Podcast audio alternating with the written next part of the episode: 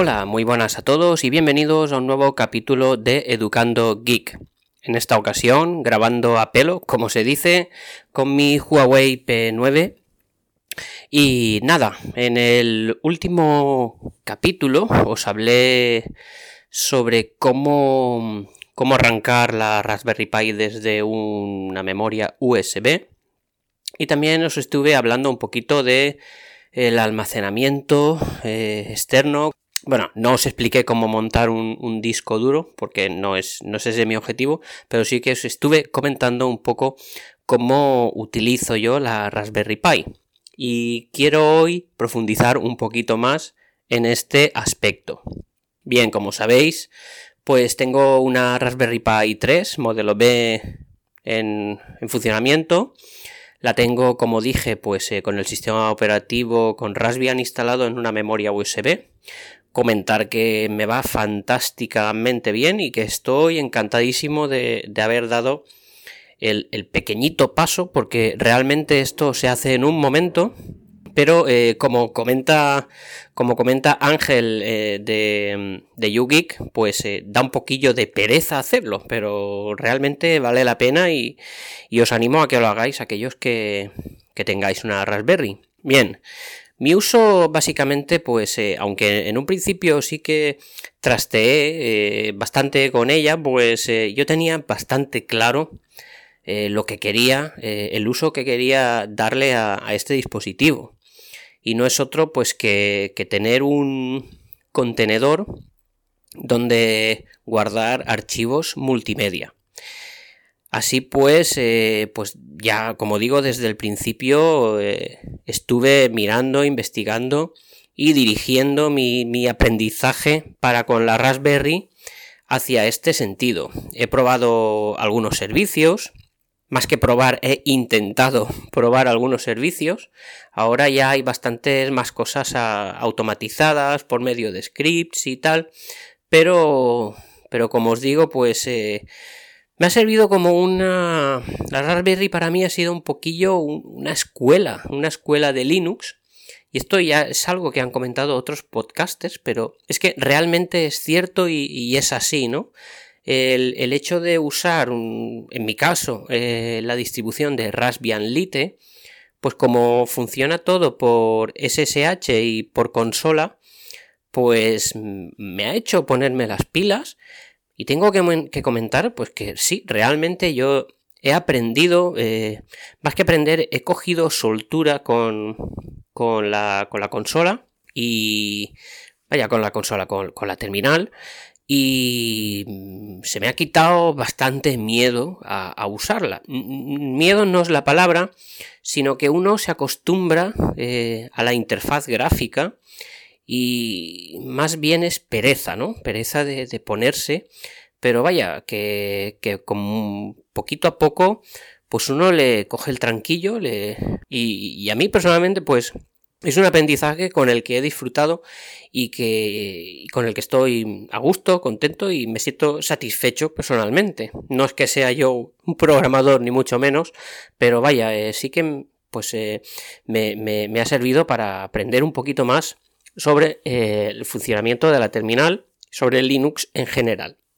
Bien, entonces, como retomando el hilo, como os digo, pues eh, mi principal. Eh, mi principal objetivo para con la Raspberry era tener ese lugar desde el cual pues almacenar contenido y sacarlo. Sacarlo en, vía la red de mi casa. Así que, pues mi primer objetivo fue instalar Plex. También tengo instalado Resilio y también tengo SyncThink y el servicio de Samba, ¿vale? Básicamente estos son los cuatro servicios que uso y os voy a hablar un poquito brevemente de, cada uno de ellos. Bien, empiezo por el último. Samba, pues para mí es eh, imprescindible porque me permite eh, copiar, cortar y en definitiva mover archivos multimedia hacia la Raspberry y desde la Raspberry hacia otros dispositivos. Eh, yo suelo descargar películas en un equipo, en una torre, que es el equipo principal, y desde ahí copio y pego en la Raspberry. Entonces el servicio de Samba, pues para mí es eh, perfecto en este sentido. Después, eh, y Resilio son servicios de sincronización de archivos. El que más uso es eh, Resilio, que finalmente, pues finalmente no, desde el principio compré la licencia porque me, surgió una oferta, un cupón descuento por internet y decir que estoy encantadísimo con este servicio, porque básicamente es como un Dropbox. Bueno, de esto ya se ha hablado muchísimo ¿eh? en, otros podcasts y no, no, voy a desarrollar qué es, eh, es Resilio, pero, pero como os digo, pues eh, para mí es un servicio fabuloso de sincronización de archivos y la característica principal que tiene Resilio pues es eh, que permite la sincronización selectiva pues al estilo Dropbox podríamos decir y lo uso muchísimo ¿eh? pues con Resilio yo en el momento en que pongo el pie dentro de mi casa y me conecto al wifi pues eh, todas las fotos y vídeos de mis dispositivos móviles automáticamente se sincronizan y se van a la Raspberry y se almacenan ahí o sea que para eso, mm, para mí eso es fantástico. ¿eh? Y también lo uso para hacer backups. ¿eh? Por ejemplo, yo tengo, mm, tengo Resilio instalado en otros equipos y pues eh, según en qué equipo pues voy haciendo voy guardando backup un backup de pues backup de, de mis equipos eh, backup de las fotos y los vídeos familiares backup de las series backup de las películas y los dibujitos animados de la niña etcétera ¿eh? lo tengo diversificado no tengo todas las copias en un mismo sitio Además, esto me permite también tener copias de seguridad eh, fuera de, mi domicilio. Eh, yo puedo instalar Resilio en, por ejemplo, en un equipo de, de mi trabajo mío, en un equipo mío personal, no es un equipo del trabajo, pero usan eh, eh, en otra ubicación geográfica distinta a mi casa, pues se puede estar eh, guardando un backup de lo que yo quiera. Y esto pues es súper interesante. Para mí ha valido la pena mucho el, pagar la, la licencia. Sé que es un servicio, no es un servicio open source, pero vaya, eh, lo he pagado muy contento y estoy pues disfrutando mucho de, este servicio, como os digo, de Resilio. Y finalmente, pues os voy a hablar de Plex. Plex, eh, vaya, eh, creo que todo el mundo que me escucha sabe qué es Plex, así que no lo voy a explicar. y bien, para mí es un servicio fantástico.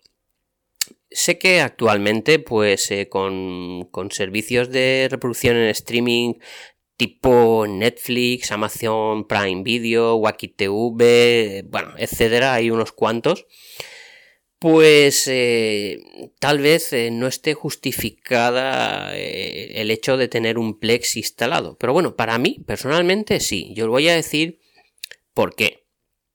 A mí, como os digo, pues me gusta, me gusta ver películas eh, actuales, series actuales, por supuesto, pero me gustan muchísimo pues todo lo que es contenido multimedia de la época de finales de los 70, años 80, incluso principios de los 90. Vaya, esa etapa que, que un poco resume lo que es mi niñez, mi adolescencia y mi entrada al, mundo adulto. Así que, pues eh, guardo, guardo muy buenos recuerdos de esa época. Yo creo que todos, eh, todo el mundo guardamos muy buenos recuerdos de, nuestra infancia, de nuestra adolescencia. Y un poquito, pues, eh, me gusta, me gusta refugiarme a veces en, en esos años, ¿no? Y la manera que tengo de hacerlo, pues es viendo películas pues, que me gustaron mucho de, de, de esas décadas y series. Así que yo pues voy buscando, voy buscando por Telegram, por, por internet y en cuanto encuentro contenidos, eh, a veces no es fácil encontrarlos.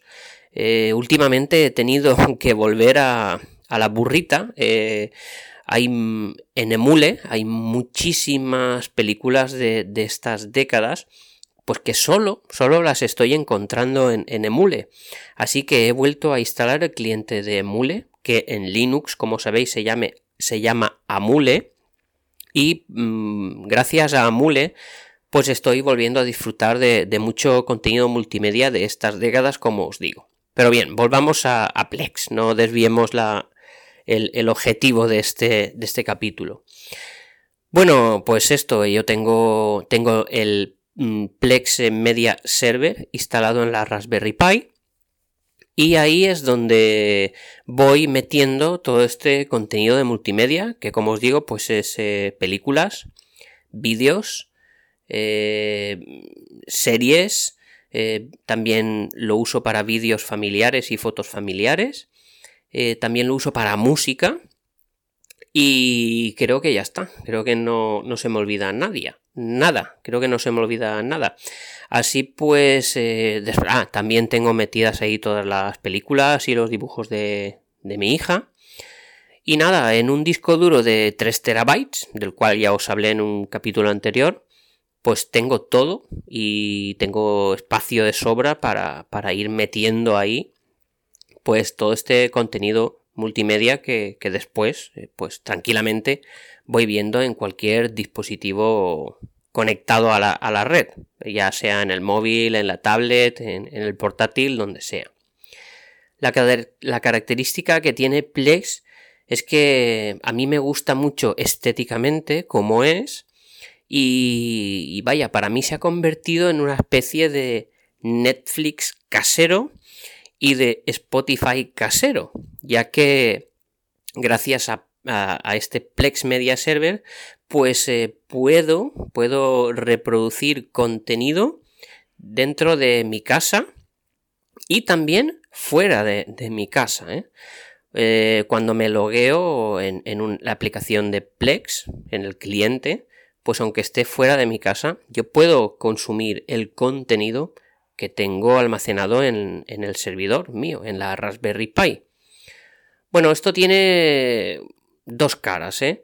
Ahora os explico. Mm, si tuviésemos en. Si tenéis en casa fibra, no hay ningún problema, porque eh, aquí el principal obstáculo es la velocidad de subida a la red que tenéis en vuestra casa.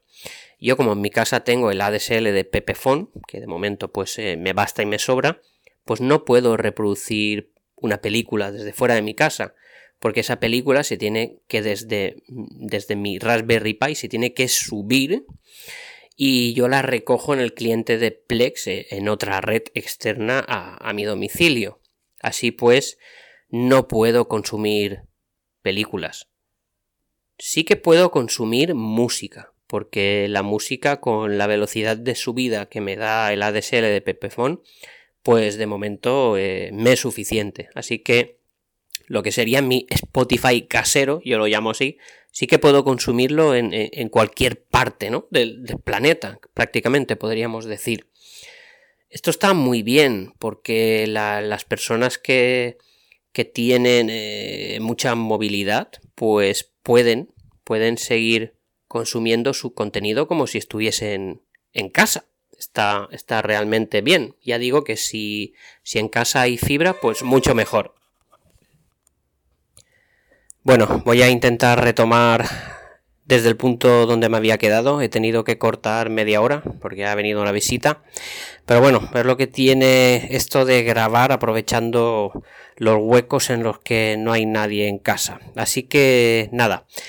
Seguimos, os estaba comentando pues las virtudes de, que tiene Plex de poder eh, también reproducir contenido desde fuera de, del hogar que es algo pues eh, que está muy bien para aquellas personas que, que, tienen mucha movilidad en su día a día, en su trabajo, en su vida, vaya en general. Eso sí, recordad eh, siempre con la, la con fibra en casa preferiblemente. Aunque como veis eh, yo me manejo muy bien con el ADSL ya que no, no requiero de reproducir fuera de, mi casa contenido multimedia eh, más pesado como las series y las películas. Eh, por defecto, si no recuerdo mal, esta, esta, opción de reproducir el, contenido fuera de casa viene, viene activada, como digo, por defecto al instalar el Plex Media Server. Y otra característica interesante que tiene Plex es que nos activa eh, una opción que se llama el DLNA o UPnP, que nada, es, eh, simplemente es eh, mostrar, mostrar a la red el contenido multimedia disponible para reproducir en, streaming. Plex se organiza por bibliotecas. cuando instalamos el servidor está vacío, pero podemos añadir tiene el símbolo de la suma, podemos añadir pues todas las bibliotecas que queramos y cada biblioteca la vamos a especializar pues en series de televisión, en películas, en vídeos familiares, en música, en fotografías, vaya, hay unas cuantas categorías disponibles y también nosotros podemos personalizar esto. Una de las grandes virtudes de Plex es que se va a conectar vía internet a diferentes bases de datos para poder así mm, taguear, etiquetar todos los archivos que vamos metiendo. Cuando añadimos un archivo nuevo, por ejemplo una película, pues eh, Plex, el, servidor de Plex, va a mirar el título, va a mirar los metadatos también de ese archivo y va a buscar en diferentes, como os digo, no sé qué bases de datos utiliza. La cosa es que, mm, como si de un truco de magia se tratase, pues al poco tiempo se nos va a añadir un, una carátula, un póster de esa película, se nos va a añadir eh, pues mucha información como el año, el año que fue lanzada la película, los actores, el director y una breve sinopsis. Además, eh, todo esto se va a ver muy bonito desde los diferentes clientes de Plex. Ahora que estoy hablando de clientes, comentar que el servicio de, de Plex Multimedia Server es gratuito, ¿eh? es gratuito, aunque sí que dispone de diferentes planes de pago. En un principio, lo que es el, servicio del servidor, como os digo, es completamente gratuito. Lo que sí que es de pago son los clientes para, para tablets y para smartphones. Por ejemplo, el cliente de Android o el cliente de iOS si no recuerdo mal, están sobre los 4,50 euros o, así. Yo lo he comprado porque sí que lo uso tanto, pues que, pues vaya, eh, hay, que, hay que de alguna manera colaborar con, con los creadores de esta aplicación y la manera de hacerlo pues es comprándolo. En iOS pues eh, no queda otra, a no ser que tengamos hecho el jailbreak, pues no queda otra que, pasar por caja. Y en Android, eh, pues bueno, ya sabéis que hay diferentes plataformas de APKs donde uno pues eh, se puede agenciar se puede agenciar pues un APK modificado. yo no lo no es algo que recomiende ni mucho menos. Pero aquí hay un tema y esto sí que se lo, es algo que, quiero reprocharle a Plex. Eh, sí que podemos descargar, y hablo, hablo de Android, ¿eh? sí que podemos descargar la aplicación sin pagarla para probarla. Pero vaya, la mejor manera de probar esta aplicación pues es eh, verte una película o verte el capítulo de una serie. Y el, cuando instalamos la aplicación, que como digo es gratuita, solo nos va a dejar reproducir, si no recuerdo mal, 10 segundos de vídeo. Eh, ya me diréis vosotros, con 10 segundos de vídeo, mm, eso qué manera de, de, probar la aplicación es. Así que, pues yo, lo confieso, me descargué, me descargué un APK porque vaya, quería probar la, aplicación bien antes de, meter toda, todas las películas y series que tengo, antes de, de, configurarlo todo bien, pues quería probar el servicio y quería ver si para mí es válido, si me funciona, si no me funciona. Y con 10 segundos, pues no es, no es, vaya, no es suficiente para nada. Esto, como digo, es algo que sí que quiero pues deciros y, reprochar, ¿no? Me, eh, creo que deberían dejar pues más que 10 segundos, a lo mejor 10 días de prueba, porque no, 10 ¿eh? días de prueba estaría muy bien. Si vais a usar el reproductor, el cliente de Plex, por ejemplo, en, un portátil, pues es, no hace falta que instaléis ningún cliente. Yo, por ejemplo, desde el portátil lo que hago es eh, en el reproductor, eh, perdón, en el, en el navegador de Internet, pues accedo, accedo a la página web de Plex Ahí me logueo con mi usuario y mi contraseña. vaya, meto mis credenciales de mi cuenta de Plex y automáticamente me aparece un reproductor. O sea que si no queréis eh, instalar ninguna aplicación, sí que podéis echar mano del reproductor web que tiene, que como os digo, pues eh, lo único que tenéis que hacer es loguearos con vuestro usuario y contraseña, con vuestra cuenta de Plex, en el servicio web de Plex. Vaya, solo con que metáis en Google Plex os va a salir la, página web.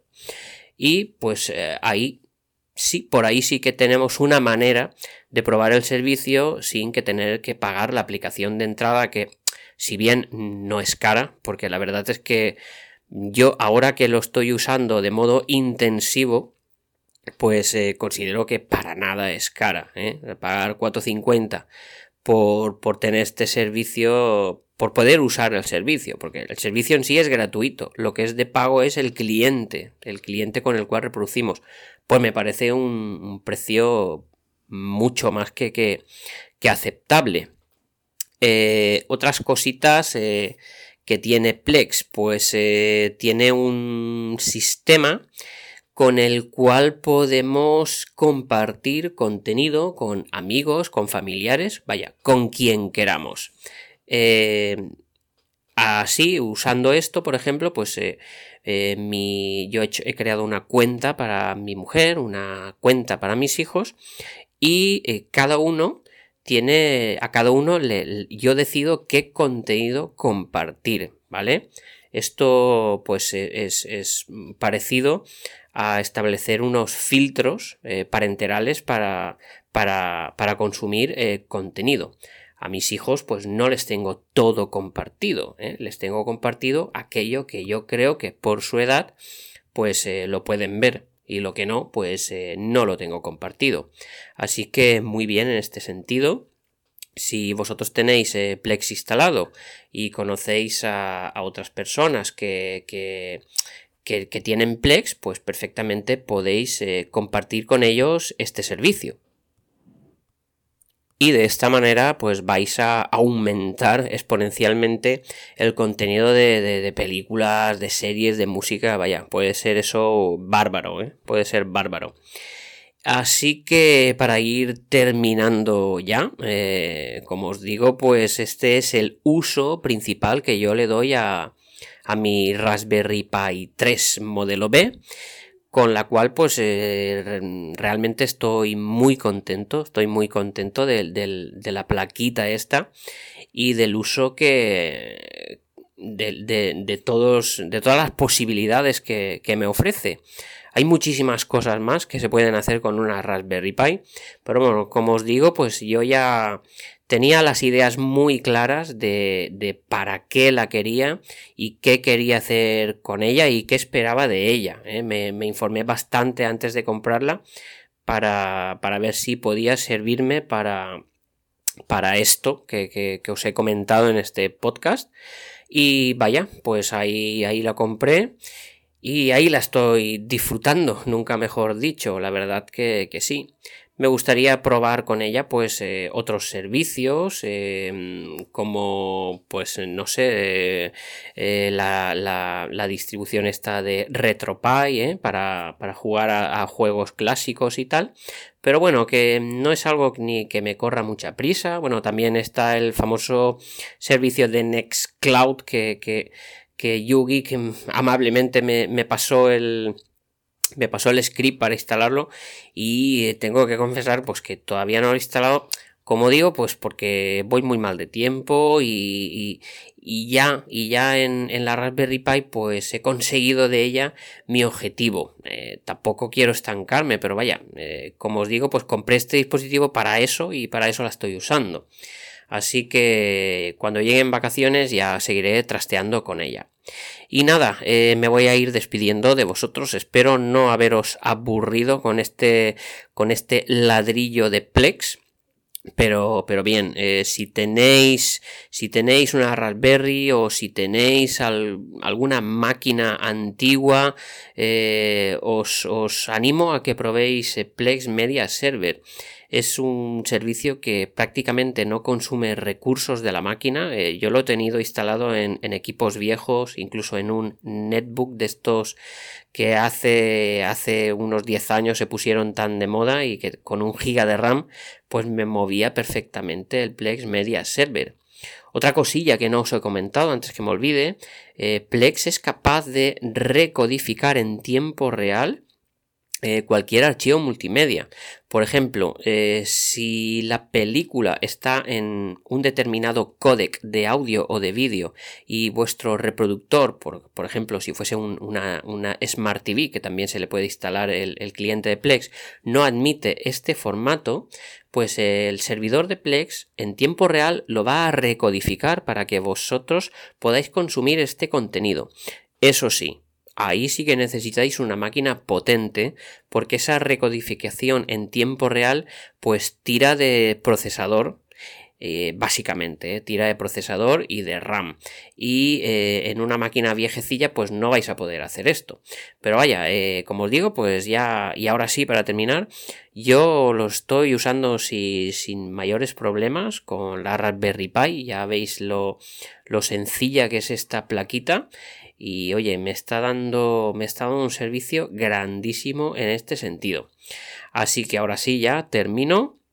Y nada, animaros nuevamente a que, a que probéis este servicio y nos seguimos escuchando. Bueno, yo os seguiré hablando y espero que vosotros al otro lado pues me sigáis escuchando. Nada, un abrazo a todos y nos escuchamos en el próximo capítulo. Chao, chao.